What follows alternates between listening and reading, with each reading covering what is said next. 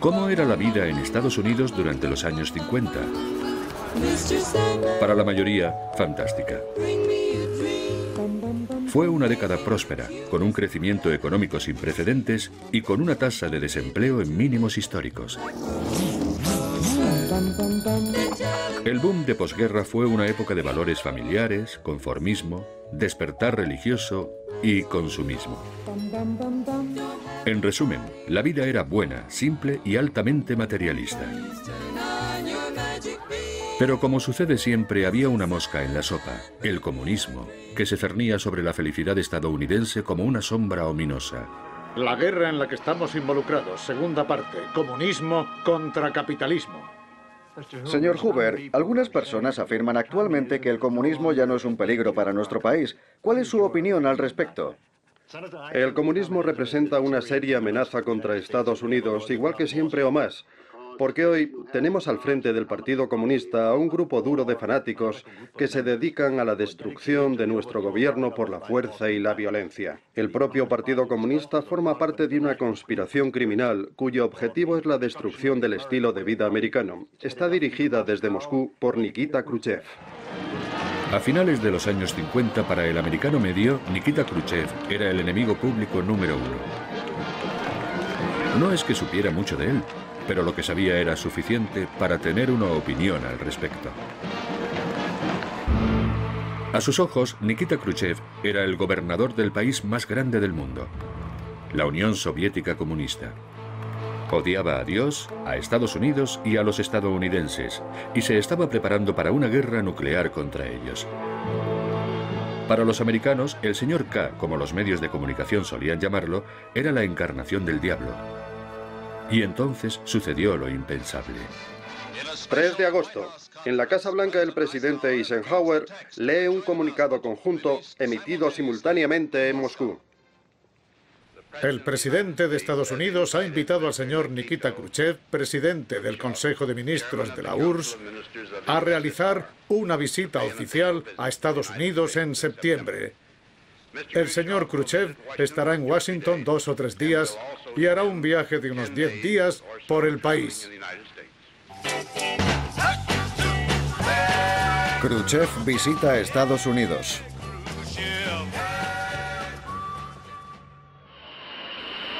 Mientras en Moscú Khrushchev subía a un avión rumbo a Estados Unidos, en la Casa Blanca se llevaban a cabo los últimos preparativos. Cada detalle, por pequeño que fuera, del itinerario diario del señor K se pensaba meticulosamente. El plan estadounidense era bastante sencillo. Primero, un viaje de 10 días por el país mostrando lo mejor que Estados Unidos podía ofrecer. La idea era muy simple. La grandeza, la riqueza y el poderío estadounidenses debían aturdir y abrumar al líder soviético.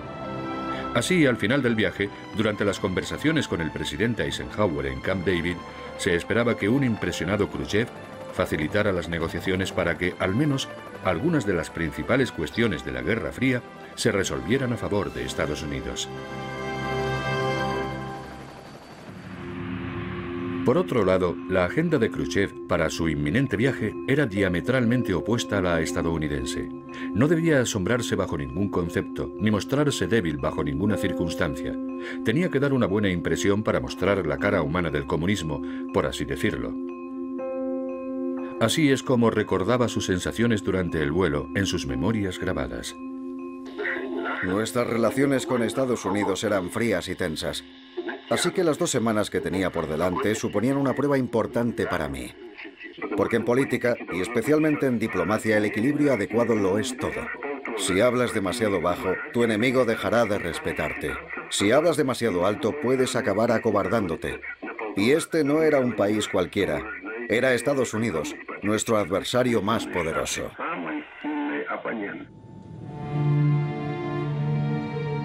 Khrushchev quería sacar beneficio de cada paso de su viaje. Un buen ejemplo era el hecho de que por orden suya la delegación soviética estaba viajando en un avión enorme y ultramoderno, el Tu-114, el único avión de pasajeros del mundo capaz de viajar sin hacer escalas desde Moscú a Washington. Los rusos solo tenían un operativo, y era el orgullo y alegría de Khrushchev. Pero justo antes del despegue descubrieron grietas en el motor y se consideró inseguro.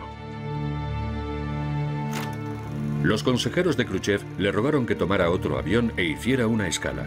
Khrushchev ignoró sus súplicas. Quería impresionar a los estadounidenses, aunque eso implicara arriesgar su vida y las de todo el personal de a bordo. Afortunadamente el avión llegó a Estados Unidos sano y salvo.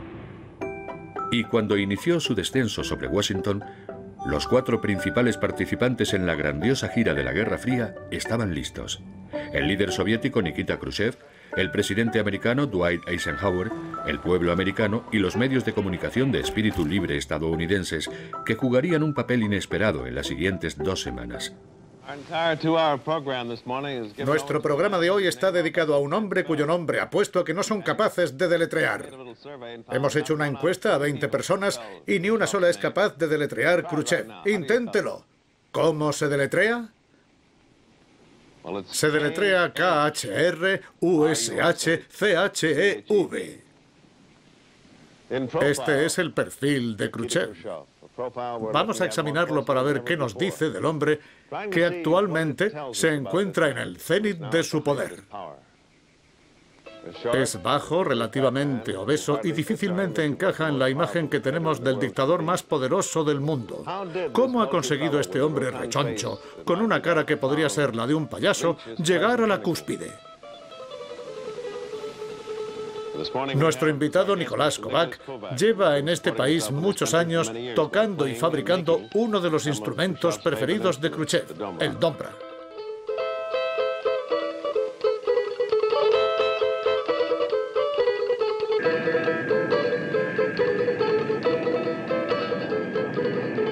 Los medios de comunicación se reían a costa de Khrushchev y lo pintaban menos aterrador de lo habitual para mitigar el miedo en el público americano.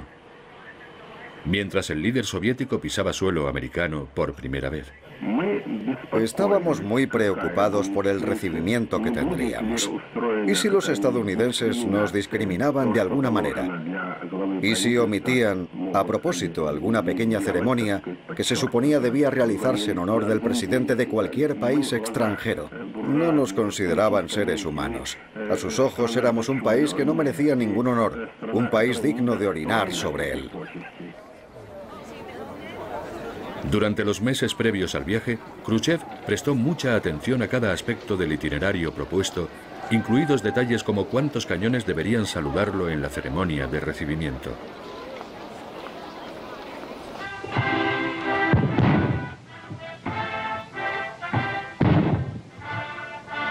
Y la atención de Khrushchev al detalle y a la persistencia dio sus frutos. En el aeropuerto todo brillaba, relucía y resplandecía. Debo decir que se hizo con un gusto refinado, pompa y gran atención al detalle. En resumen, todo lo que se suponía que debía llevarse a cabo en una ceremonia oficial en honor a un jefe de Estado se hizo. Me sentí satisfecho. El presidente ha sido asesorado sobre su invitado. Uno de los consejos del senador Johnston es que debería llevarle a la iglesia, ya que nunca es demasiado tarde para que un pecador se arrepienta.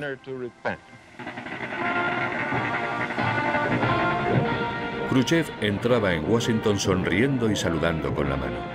Era la primera vez que veía a los estadounidenses. Había una multitud, 250.000 personas a lo largo de los 25 kilómetros de recorrido. Pero en contraposición al líder soviético, ellos no jaleaban, no agitaban sus manos y, más curioso aún, ni siquiera proferían insultos. Simplemente estaban allí, inmóviles y en absoluto silencio, observando al hombre que pasaba frente a ellos en un Lincoln descapotable, pensando que aquel era el hombre que un día pulsaría un pequeño botón rojo y desataría un armagedón nuclear. Dígame, ¿a quién representan ustedes? Pertenecemos al Comité del Duelo Nacional aquí en Washington y estamos en la calle para expresar el duelo nacional por la visita de Khrushchev. Consideramos que es un acontecimiento trágico y hemos salido a denunciarlo. Ya en la Casa Blanca, Lo primero que hizo Khrushchev fue entregar al presidente Eisenhower un regalo. Una réplica en miniatura de la bola de hierro que los soviéticos habían enviado a la Luna un día antes de que Khrushchev llegara a Washington. Aquel impresionante logro representaba un duro golpe para los estadounidenses. Solo un día antes habían vuelto a perder la carrera espacial. Los soviéticos marcaron la Luna con aquel banderín esférico que tenía una elocuente inscripción. URSS, septiembre de 1959. Mientras mostraba a las cámaras la réplica del famoso banderín, Eisenhower estaba asombrado y consternado. ¿Cómo podía el descarado y prepotente Khrushchev usar un truco publicitario durante sus primeras horas en Estados Unidos? Eisenhower ardía por dentro, pero se comportó como un verdadero político. Sonrió e incluso dio las gracias. El resultado del día fue sin duda 1 a 0 a favor de Khrushchev, al menos en opinión de los medios de comunicación estadounidenses que analizarían el primer día del señor K en USA con un marcado acento deportivo. Today es miércoles 16 de septiembre de 1959 y puntualmente desde el estudio 3 con ustedes Dave Garroway. Esta mañana vamos a cubrir la visita de Khrushchev como haremos toda esta semana. Les enseñaremos facetas de su personalidad que tal vez no reconozcan, como la exhibición de Gran Showman que hizo ayer. Sí, yo sabía que cuando la niña pequeña le entregara las flores iba a abrazarla o algo así. Detalles como robarle el plano al presidente levantando su sombrero unos 50 centímetros para dar sombra a su cara. Algunos actores matan a otros por eso. ¿Y cómo sacó esas gafitas redondas del siglo XVIII y se las puso lentamente? Fue brillante. O cuando puso su brazo en el hombro del presidente en el coche mientras guiñaba el ojo a los periodistas. Iban bastante apretados. Sí, no quedaba mucho espacio libre en el asiento trasero entre el señor y la señora K y el presidente. Dicen que estamos sobrealimentados. Los rusos no se quedan cortos. El presidente desapareció en el asiento de atrás. Apenas se le veía. En el Club Nacional de Prensa en Washington, una multitud de 500 periodistas participa en la primera sesión abierta de preguntas y respuestas de la prensa occidental con un presidente de la Unión Soviética. La primera pregunta abordó el papel que desempeñó Khrushchev durante el sangriento mandato de Stalin, su predecesor. Cuentan que durante una sesión del Congreso del Partido Comunista en la que el señor Khrushchev pronunció un largo discurso sobre los crímenes que el señor Stalin había cometido, alguien entre los asistentes hizo una pregunta escrita aunque no firmada. El señor Khrushchev hizo una pausa en medio del discurso y leyó la pregunta a los asistentes. ¿Qué estaba haciendo usted mientras Stalin cometía aquellos crímenes? El señor Khrushchev sugirió que tal vez al autor le gustaría levantarse e identificarse. Nadie se levantó. Bueno, camaradas, dijo Khrushchev, ahora ya saben lo que yo estaba haciendo mientras Stalin cometía aquellos crímenes. Tal vez al presidente le gustaría hacer algún comentario. Me gustaría preguntar a los autores de esta fábula, cuando estaban inventándose esa historia, ¿qué intentaban conseguir? ¿Querían ponerme en una situación embarazosa? Por eso han empezado a reír incluso antes de que yo tuviera la oportunidad de responder. Los rusos tenemos un proverbio, quien ríe último, ríe mejor. Así que me gustaría advertir a los contadores de semejantes fábulas que tengan cuidado. No vayan a arrepentirse de sus historias inventadas. Pero no pienso responder a sus provocaciones. No voy a vengarme con palabras ofensivas. Ni siquiera voy a responder, simplemente porque al final la verdad siempre prevalecerá sobre la mentira.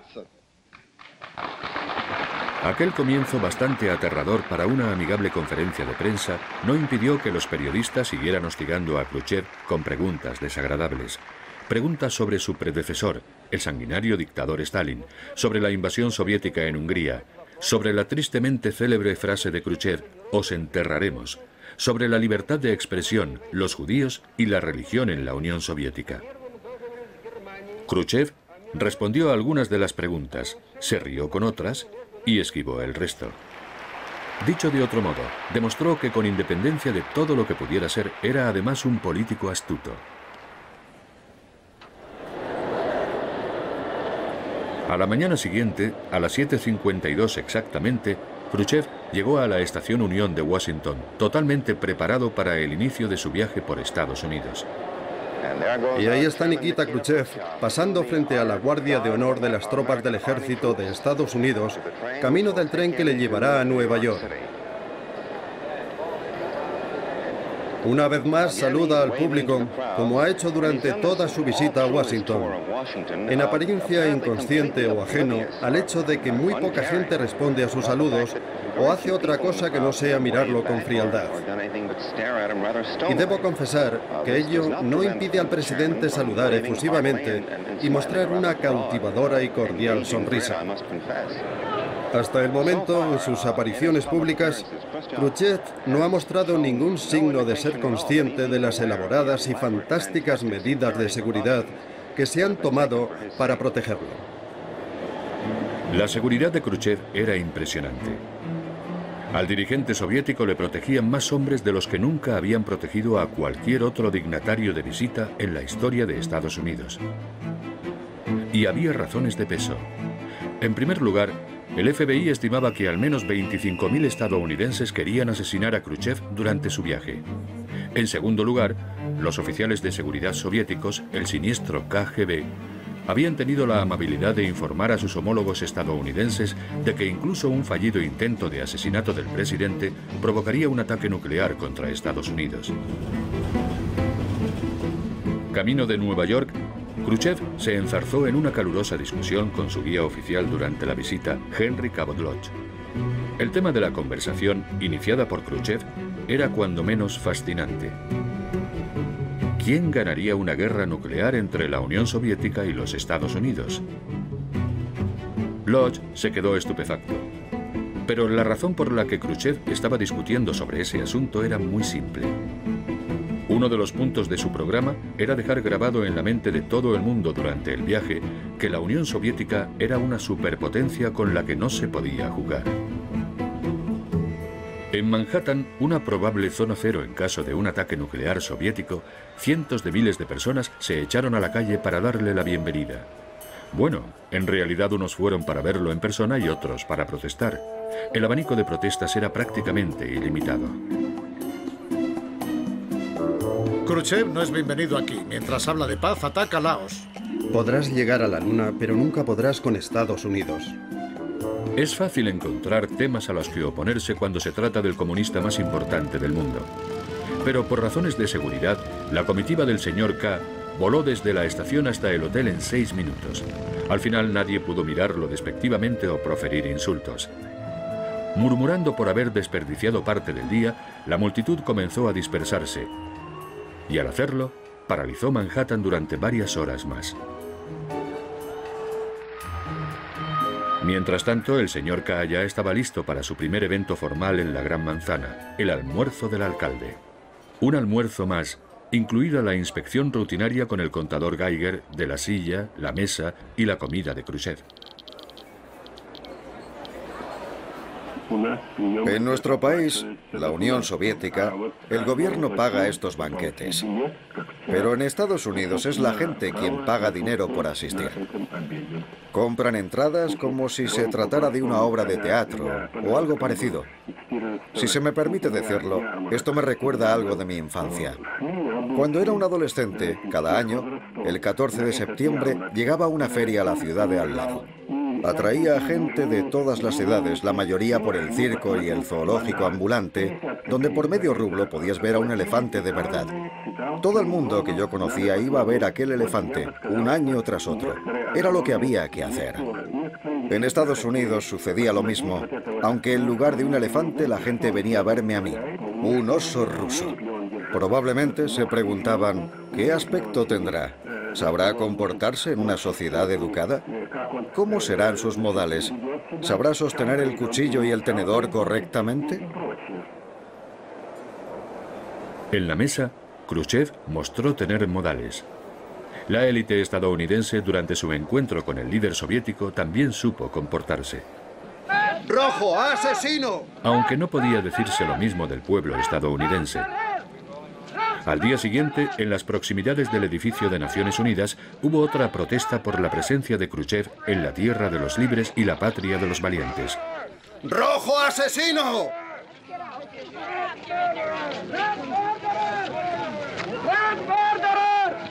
Me ha llamado rusa roja por mi vestido rojo, pero eso no me convierte en rusa.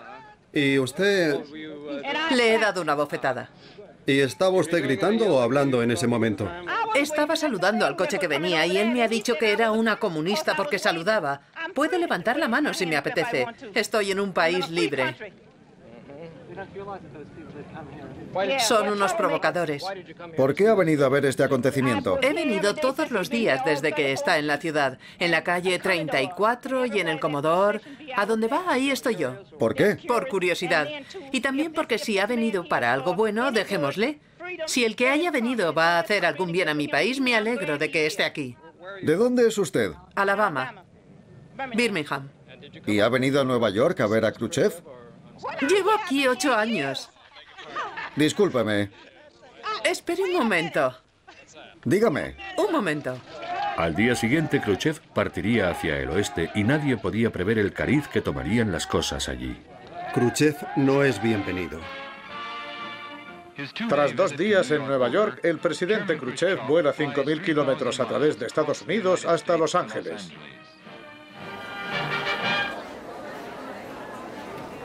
Mucho antes de la llegada de Khrushchev a la fábrica de los sueños, todas las personalidades de Hollywood ya estaban en el café de París, esperando impacientes al dictador. Incluso Marilyn Monroe, famosa por llegar tarde a todos los eventos, llegó con varias horas de antelación.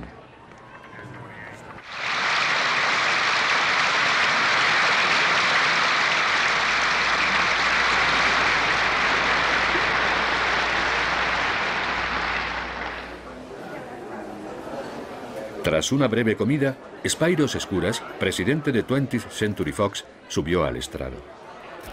Su discurso tuvo un principio muy inusual.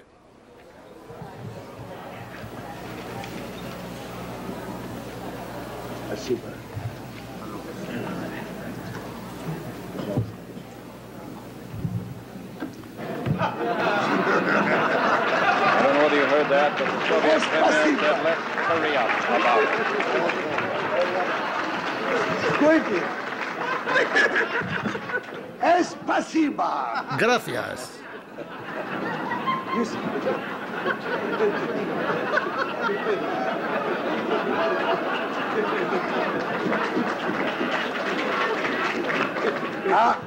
Señor presidente, esto no pensaba decirlo en mi discurso, pero su país es la mayor corporación, la mayor empresa capitalista, el monopolio más grande que el mundo ha conocido. Esta calumnia inesperada acerca del paraíso del trabajador debería haber enfurecido a Khrushchev. Un monopolio muy bueno. Muy bien. Pero una vez más, el viejo proverbio no es lo que dices, sino cómo lo dices, demostró ser cierto, y Khrushchev se lo tomó a broma. No obstante, las cosas volvieron enseguida a la normalidad. Señor presidente, con toda modestia, le pido que me mire. Mis dos hermanos y yo provenimos de uno de los pueblos más pequeños de Grecia y de una familia muy pobre. Cuando llegamos aquí, en 1910, trabajamos como humildes ayudantes de camarero. Gracias al sistema estadounidense de igualdad de oportunidades, ahora tengo la fortuna de ser el presidente de 20th Century Fox. No era fácil decir algo así delante de Khrushchev. Ahora él tenía que superar aquella conmovedora historia de transformación de mendigo a millonario, y como un verdadero político, el señor K cogió el toro por los cuernos. Su historia me ha causado una excelente impresión y deseo expresar mi mayor respeto por usted. Pero tampoco me impresiona demasiado. ¿Quiere saber quién soy? Empecé a trabajar tan pronto como aprendí a caminar. Antes de cumplir 15 años, ya tenía una larga lista de empleos a mis espaldas. Primero pastoreé terneras, ovejas y vacas para capitalistas. Luego trabajé en fábricas, pozos de carbón y plantas químicas. ¿Y quién soy ahora? Ahora soy el primer ministro de la gran Unión Soviética.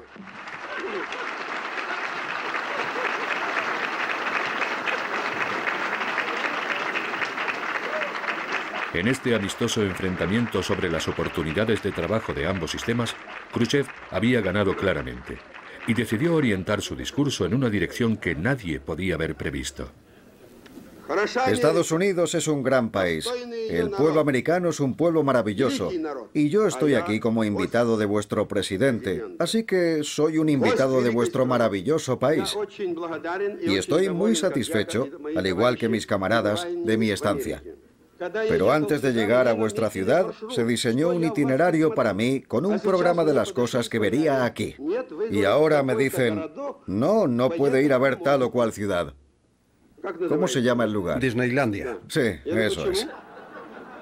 Así que he preguntado, ¿y por qué? Y me han respondido, verá, no puede ir allí.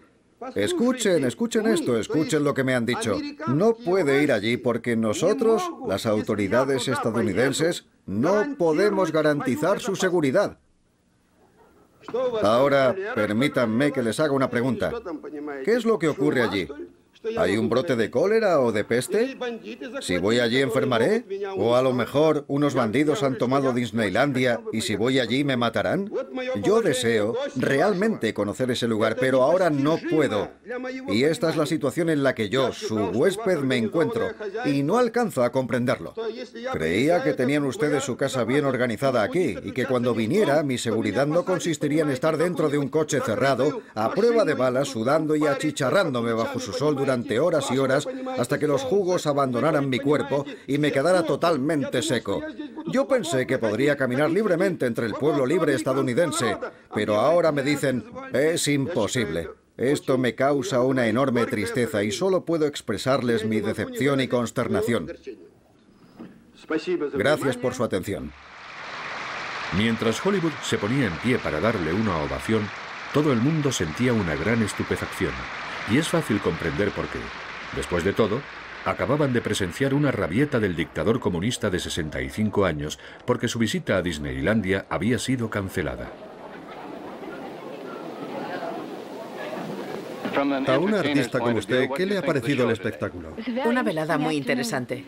¿Qué le ha parecido más interesante? Casi todo. ¿Y las improvisaciones? Interesantes. Muy interesantes. ¿Es lo que había pensado? ¿Qué esperaba usted? Rosbif. Esperaba que fuera interesante. De un espectáculo a otro, Soundstage 8, donde se representa Cancan, el musical de Cole Porter. Durante mi visita a Hollywood me invitaron a ver el rodaje de una escena de una película llamada Cancan.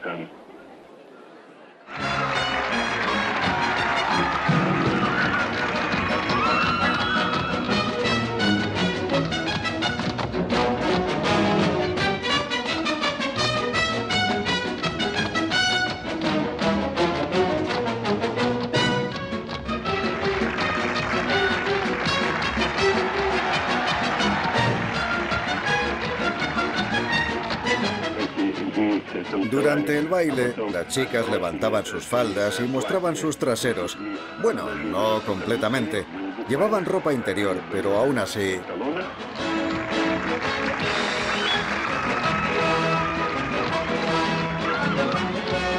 Yo diría que era una película muy picante. Los soviéticos no estábamos acostumbrados a este tipo de género.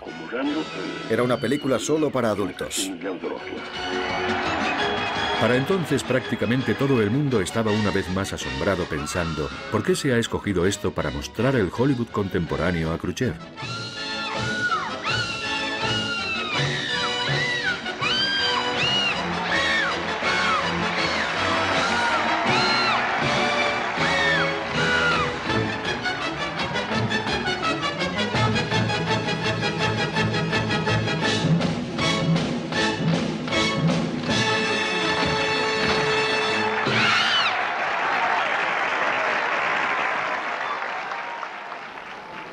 Cuando terminó el cancán, el señor K no parecía horrorizado u ofendido.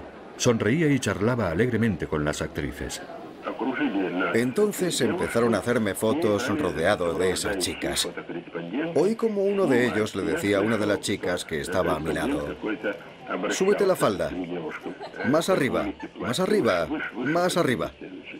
Por lo visto quería obtener una foto indecorosa. Sin lugar a dudas fue un acto antisoviético por su parte. Creo que su intención era degradarme con esa fotografía. Me lo imagino pensando, así que Khrushchev llega a Hollywood y se fotografía con chicas que se comportan con esa ligereza.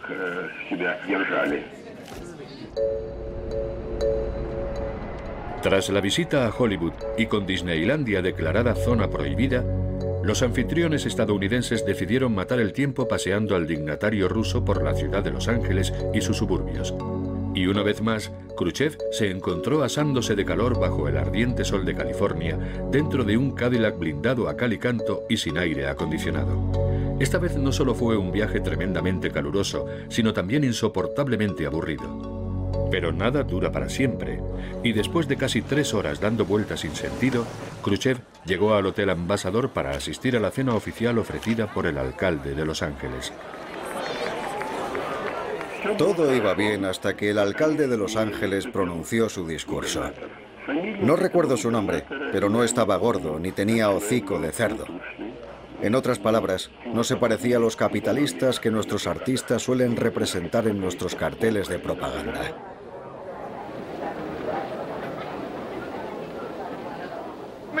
Señor presidente, no estamos de acuerdo con esa frase suya tan a menudo citada, os enterraremos. Ustedes no van a enterrarnos. Estamos contentos con nuestra forma de vida. Reconocemos sus limitaciones y siempre tratamos de mejorarla.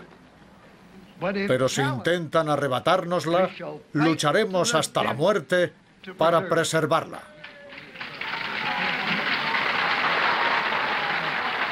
Su célebre Os enterraremos había perseguido a Khrushchev durante casi tres años. En 1956, en un discurso ante los embajadores extranjeros en Moscú, Khrushchev había dicho, les guste o no, la historia está de nuestro lado. Y los enterraremos. Lo que quiso decir es que el socialismo triunfaría al final sobre el capitalismo en un mundo de competencia económica y política. Pero la maquinaria de propaganda estadounidense sacó la cita de contexto y la interpretó a su conveniencia para utilizarla como una táctica de miedo al comunismo. Khrushchev os quiere matar. Durante tres años, Khrushchev explicó más de una vez lo que había querido decir y no estaba dispuesto a hacerlo de nuevo. Estaba a punto de explotar. Podía haberlo pasado por alto, pero a veces estos tipos antisoviéticos necesitan un buen puñetazo en la mandíbula. De modo que después de mi discurso preparado, lancé mi contraataque. Y ahora me dirijo a usted, mi querido alcalde y anfitrión. Nos ha ofrecido a mí y a mis camaradas una excelente comida y le doy las gracias por ello. No obstante, me va a permitir que diga lo que pienso. ¿Puedo hacerlo en su país? Por supuesto.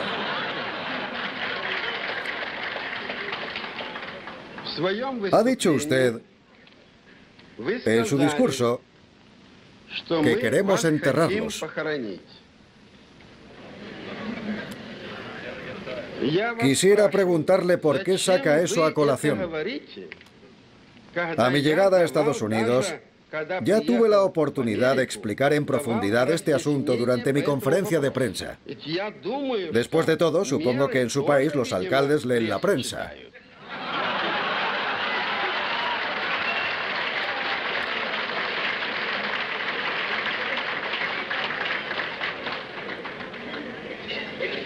En nuestro país, los presidentes de las asambleas municipales leen los periódicos a diario y si no lo hacen, tienen muchas probabilidades de no ser elegidos para el siguiente mandato.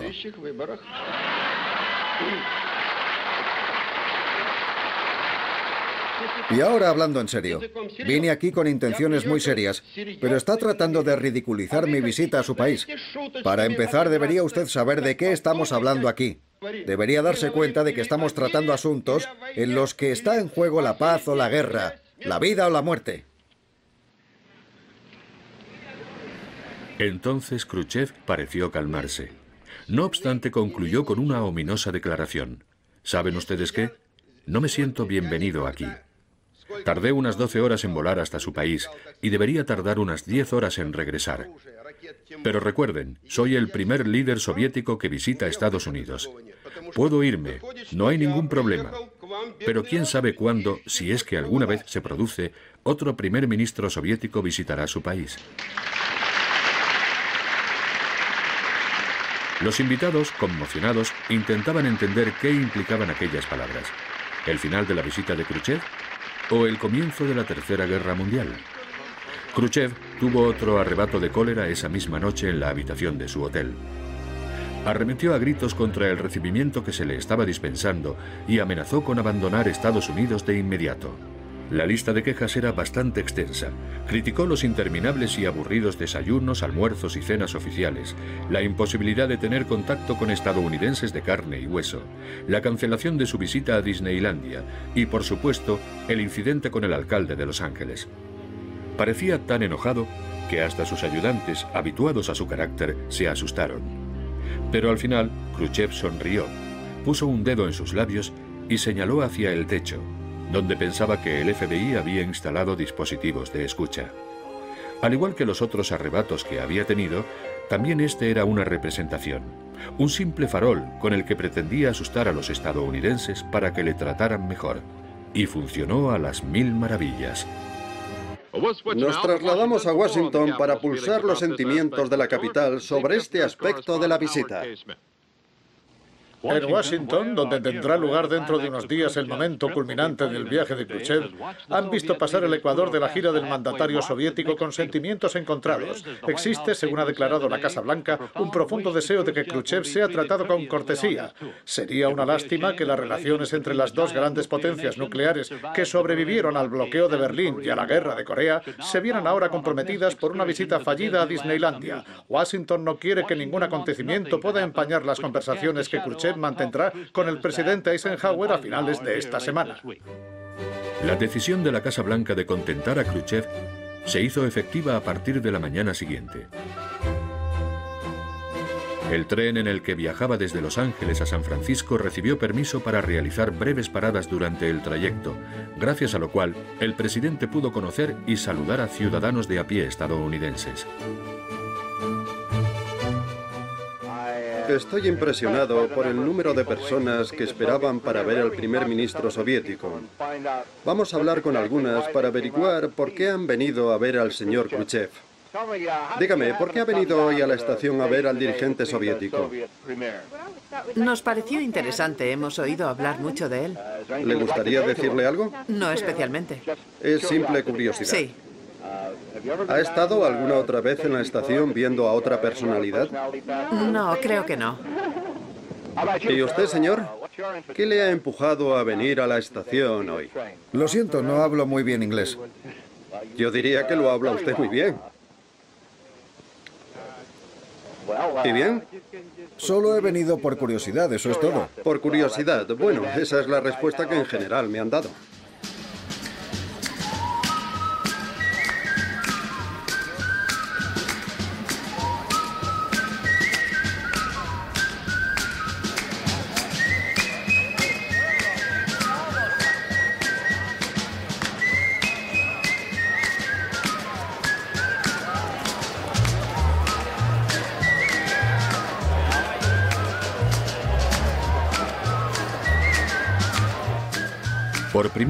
Desde el comienzo del viaje, Khrushchev entraba en contacto con la multitud y se mostraba encantado. Pero lo más sorprendente es que los estadounidenses que tenían por primera vez la oportunidad de pasar un rato con él también estaban encantados. Por supuesto, para ellos seguía siendo un dictador comunista, pero ahora, gracias a la extensa cobertura de los medios de comunicación, se había convertido en una celebridad, la simpática, bromista, gruñona e impredecible estrella del primer show mediático ininterrumpido. Para los estadounidenses, el señor K empezaba a parecerse a un personaje familiar de comedia, el tío gruñón y cascarrabias con un secreto corazón de oro. Después de todo, el estadounidense medio podía entender que un hombre se molestase si algún burócrata le impidiera visitar Disneylandia. De nuevo en el tren, Khrushchev preguntó de repente a Lodge, Oiga, ¿se acuerda de ese alcalde suyo de Los Ángeles? Sí, claro, contestó cautelosamente Lodge, sin saber qué esperar y temiendo en secreto otro arrebato de cólera. Creo que vuestro alcalde trató de tirarse un pedo, pero en vez de eso, se cagó en sus propios pantalones. Y Khrushchev soltó una risotada. De golpe, el desagradable incidente de Los Ángeles quedó completamente olvidado y durante el resto del día el presidente estuvo de un humor excelente.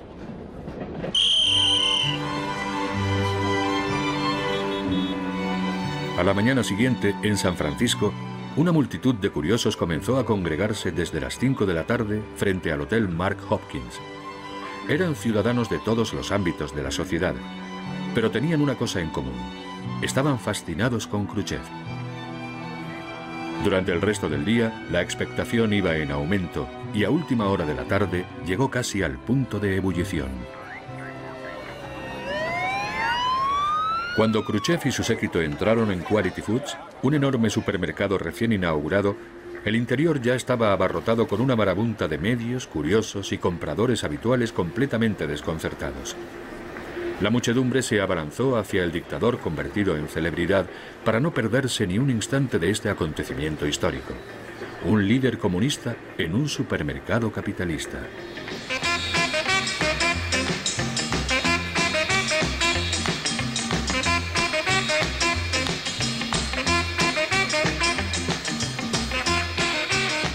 Los fotógrafos y los cámaras estaban enloquecidos, dándose codazos y encaramándose a los mostradores para obtener una buena imagen. Las amas de casa alzaban a sus hijos para que pudieran echar un vistazo al Rey Rojo. Las adolescentes se mostraban extasiadas. Una de ellas, después de darle la mano a Khrushchev, chilló, me ha tocado, y se desmayó. Khrushchev recorría la tienda y la histeria colectiva le seguía los pasos. Uno de los reporteros señaló, fue como la hora feliz en una sala para maníacos depresivos. La policía, incapaz de controlar a la multitud, decidió acortar el recorrido y condujo a Khrushchev al exterior.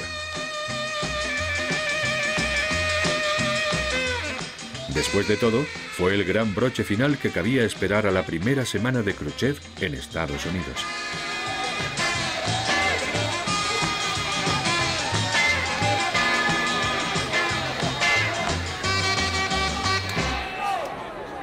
Desde San Francisco, Khrushchev volará a Des Moines, Iowa, una ciudad situada en el centro del país. ¿Qué opinan de la visita de Nikita Khrushchev a Des Moines? ¿Están ustedes a favor? Bueno, me parece una ocasión maravillosa para que conozca a la gente de a pie y vea cómo vivimos. Si lo viera, ¿lo saludaría? Sí, claro que lo saludaría. Lo saludaría incluso si no me cayera muy bien. Aunque sería un saludo poco efusivo, ya me entiende. ¿Poco efusivo? Sí. Muchas gracias. Es la opinión de la gente en el mostrador de la droguería Katz. Veamos cómo se desarrollan los acontecimientos. Vamos a unirnos a la comitiva de Khrushchev para conseguir imágenes exclusivas. La temperatura en la cámara de refrigeración era de unos 2 grados. Mensikov, embajador ruso en Estados Unidos, intentaba acelerar la visita. Aquí es donde se inspecciona el ganado.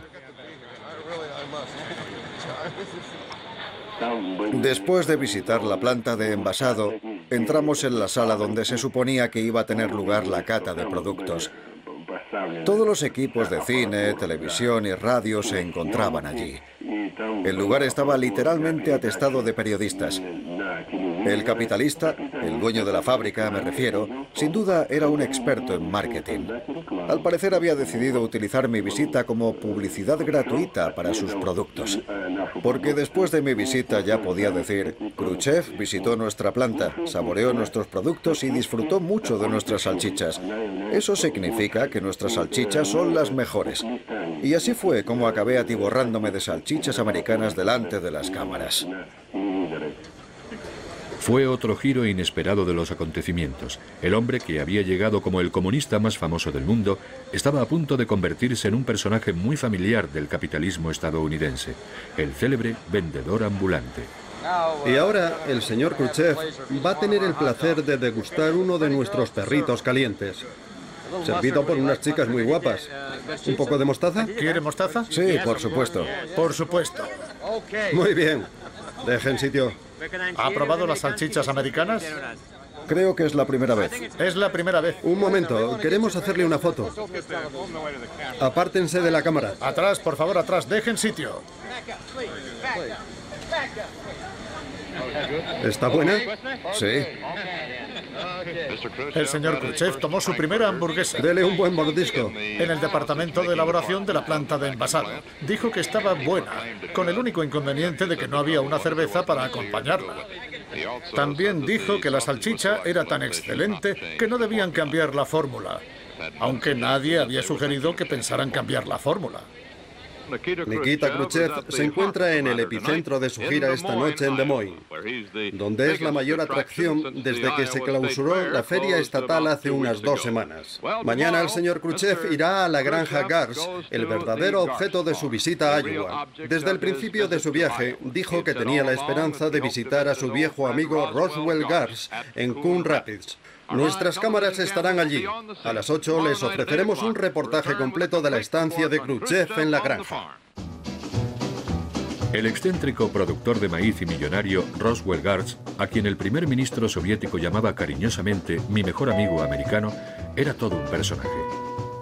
Los dos habían congeniado cuatro años antes cuando Gartz, invitado a la Unión Soviética como experto en el cultivo de maíz, se encontró de forma inesperada, al final de su visita, en una reunión cara a cara con el señor Khrushchev.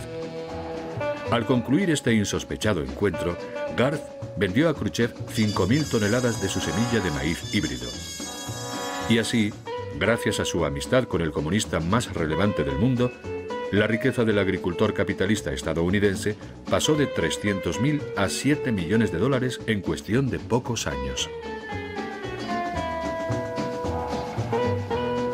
Sin embargo, el miércoles 23 de septiembre de 1959, incluso el inteligente señor Garst ignoraba lo que se le venía encima.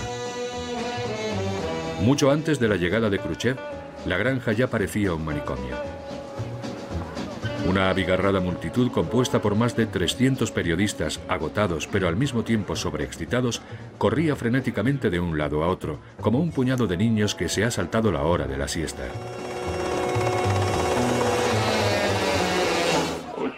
Había casi un ejército de medios de comunicación en la granja ese día. Cuando Garst comenzó a enseñarme los alrededores, aquella horda de periodistas, fotógrafos y cámaras echó literalmente a correr en círculos a nuestro alrededor. Muy pronto, Garst comenzó a perder los estribos y tenía sobrados motivos. Aquellos reporteros estaban arrasando sus cosechas. Eran peores que una plaga de langostas. En un momento dado, cuando un periodista estadounidense se plantó justo delante de nosotros, probablemente con la única intención de obtener una buena fotografía, Garst, que ya estaba fuera de sí, le dio al periodista un puntapié. Y debo decir que dejó bien marcada su huella en el trasero del periodista.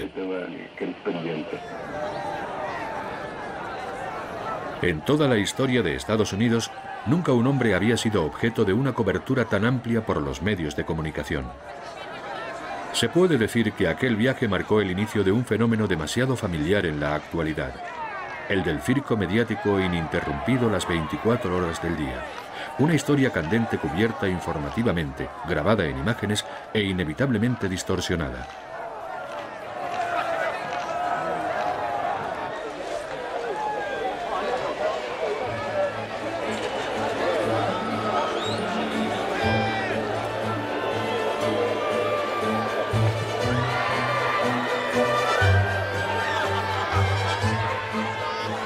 Al cumplirse el décimo día de viaje, estaba muy claro que algo había cambiado en Estados Unidos. Menos de dos semanas antes, cuando Khrushchev viajaba en coche hacia Washington, la multitud había permanecido silenciosa, hosca y temerosa. Ahora sonreía, aplaudía y se regocijaba. Por supuesto, en esos diez días, Khrushchev no había convertido a los estadounidenses al comunismo, pero los había conquistado con su encanto. Y podría decirse que, hasta cierto punto, incluso los liberó del miedo. Después de todo, parecía un tipo con los pies en la tierra, que se reía, bromeaba y a veces perdía los estribos. En otras palabras, era como uno de ellos. Sin duda, un tipo así no iba a iniciar un holocausto nuclear. Es cierto, seguía siendo el comunista más importante del mundo, pero nadie es perfecto, ¿no? Y así, a pesar de todos sus defectos, digamos que los estadounidenses sentían cierta simpatía por aquel hombre mayor. Y el sentimiento parecía recíproco. Durante una visita a una fábrica de acero en Pittsburgh, uno de los trabajadores le ofreció un puro. Khrushchev no fumaba, pero se sintió conmovido. Se guardó el puro en el bolsillo, dio las gracias al trabajador y luego, inesperadamente, se quitó el reloj y se lo entregó. El reloj de Nikita Khrushchev convirtió instantáneamente a Kenneth Jackie en una celebridad. Al día siguiente incluso llevó el reloj de Khrushchev a un joyero para averiguar por cuánto dinero debía asegurarlo. Pero el joyero le dijo que no se molestara. El gobernante de la nación más grande del mundo llevaba un reloj de 14 dólares. Khrushchev regresa a Washington, la capital desde la que inició su viaje por Estados Unidos. Atrás deja unos días ajetreados en los que no ha parado de viajar y de conocer a un sinfín de gente, y por delante le aguardan algunos días de conversaciones privadas con el presidente Eisenhower. El regreso de Khrushchev a Washington marcó el fin de su entretenido viaje por carretera. Lo siguiente en la agenda era trabajo. Las dos personas más poderosas del mundo, el presidente Khrushchev y el presidente Eisenhower, acudieron a Camp David para sentarse a negociar soluciones a los muchos temas candentes de la Guerra Fría. Para entonces, estaba claro que la agenda de la Casa Blanca había fracasado. Khrushchev no había suavizado sus posiciones antes de las conversaciones como se había planeado. De hecho, acudía a ellas más fortalecido que nunca.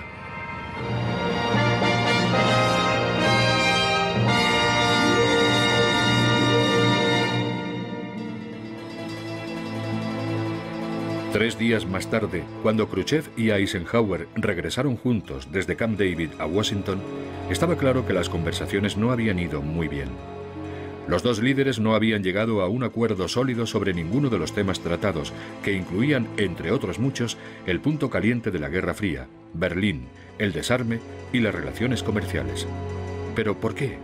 ¿Qué ocurrió en Camp David? Durante nuestras conversaciones en Camp David, Eisenhower me dijo en repetidas ocasiones, Señor Khrushchev, desearía llegar a un acuerdo sobre estos temas candentes. Y yo le contestaba, Señor presidente, también a mí me haría muy feliz. Pero era consciente de la dificultad de llegar a un acuerdo. Las posiciones de ambos países eran diametralmente opuestas. Sencillamente no se daban las condiciones para que llegásemos a un acuerdo prácticamente en nada. Y para ser sincero, nunca me hice la ilusión de que llegaría a Estados Unidos, mantendríamos conversaciones y todos los problemas del mundo desaparecerían. ¿Acaso no era una quimera? Moscú no se construyó en un día. Estas cosas llevan tiempo. Llegamos a Estados Unidos para ver y ser vistos, y eso es exactamente lo que hicimos. Las conversaciones no fueron una absoluta pérdida de tiempo. Los dos hombres de edad avanzada comieron, vieron películas y dieron largos paseos juntos. Llegaron a conocerse un poco e incluso a sentir una cierta simpatía mutua. Al final de las conversaciones, Khrushchev invitó a Eisenhower a visitar Rusia en la primavera siguiente y el presidente aceptó la invitación. Los siete meses posteriores al regreso de Khrushchev de Estados Unidos fueron algunos de los más cálidos de la Guerra Fría. Los rusos recibieron una imagen positiva de los estadounidenses a través de los discursos de sus líderes y de la inesperada cobertura positiva del viaje por los medios de comunicación soviéticos. Los estadounidenses trasladaron la imagen de un Khrushchev alegre y con los pies en la tierra. La maquinaria propagandística de ambos países de repente comenzó a hablar de una nueva era de buenos sentimientos entre las dos superpotencias.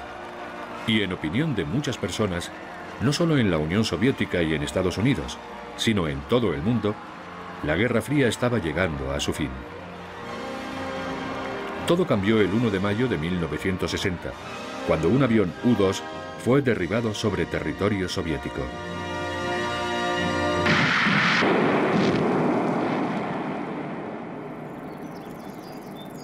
Khrushchev encajó muy mal la noticia de que un avión espía había sobrevolado territorio ruso. Se sintió traicionado por Eisenhower, traicionado a nivel personal. Durante los últimos meses había comenzado a referirse al presidente Eisenhower como su amigo americano, y ahora su amigo le había apuñalado por la espalda. y Khrushchev se apresuró a tomar represalias. En contra de toda diplomacia, en un airado discurso público canceló la visita prevista de Eisenhower. Dios mío, ¿y después de este incidente Eisenhower quiere venir aquí? No lo entiendo, ¿no se entera de nada o qué? Es bastante sencillo desde mi punto de vista. Uno no come donde caga. Es así de simple. No es tan difícil de entender. El presidente estadounidense ha defecado en la Unión Soviética y ahora quiere venir a verme a mí, a Khrushchev, para cenar juntos. ¿Cómo podría ser un buen anfitrión? Sin embargo, Khrushchev no se contentó con eso. Dos semanas más tarde, el 16 de mayo, llegó a París para celebrar una cumbre pactada hacía mucho tiempo entre las cuatro grandes potencias. Allí exigió una disculpa oficial del presidente Eisenhower. Por razones políticas, Eisenhower no podía satisfacerle. Khrushchev, con sumo deleite, saboteó la cumbre, abandonándola antes incluso de iniciarse las conversaciones. Para el siguiente paso de su venganza, Khrushchev, saltándose todos los protocolos, se nombró a sí mismo jefe de la delegación soviética en las Naciones Unidas.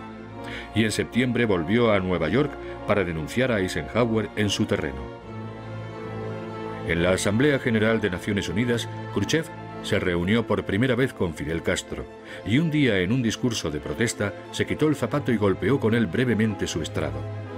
Paradójicamente, los 32 segundos que duró el incidente del zapato se convertirían en el acto político más famoso de su vida en la memoria colectiva occidental.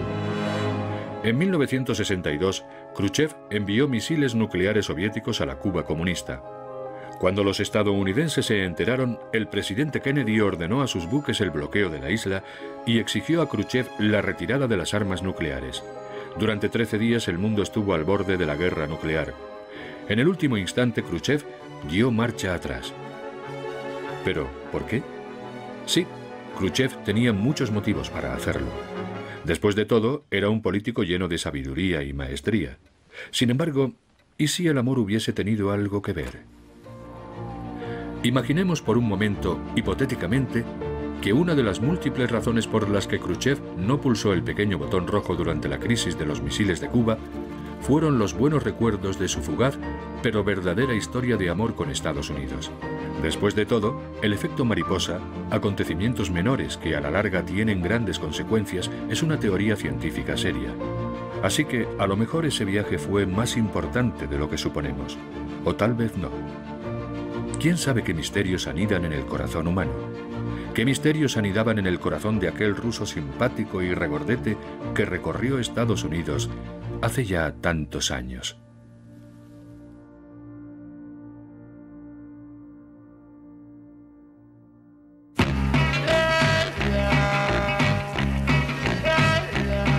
I dreamt I saw Khrushchev in a pink Cadillac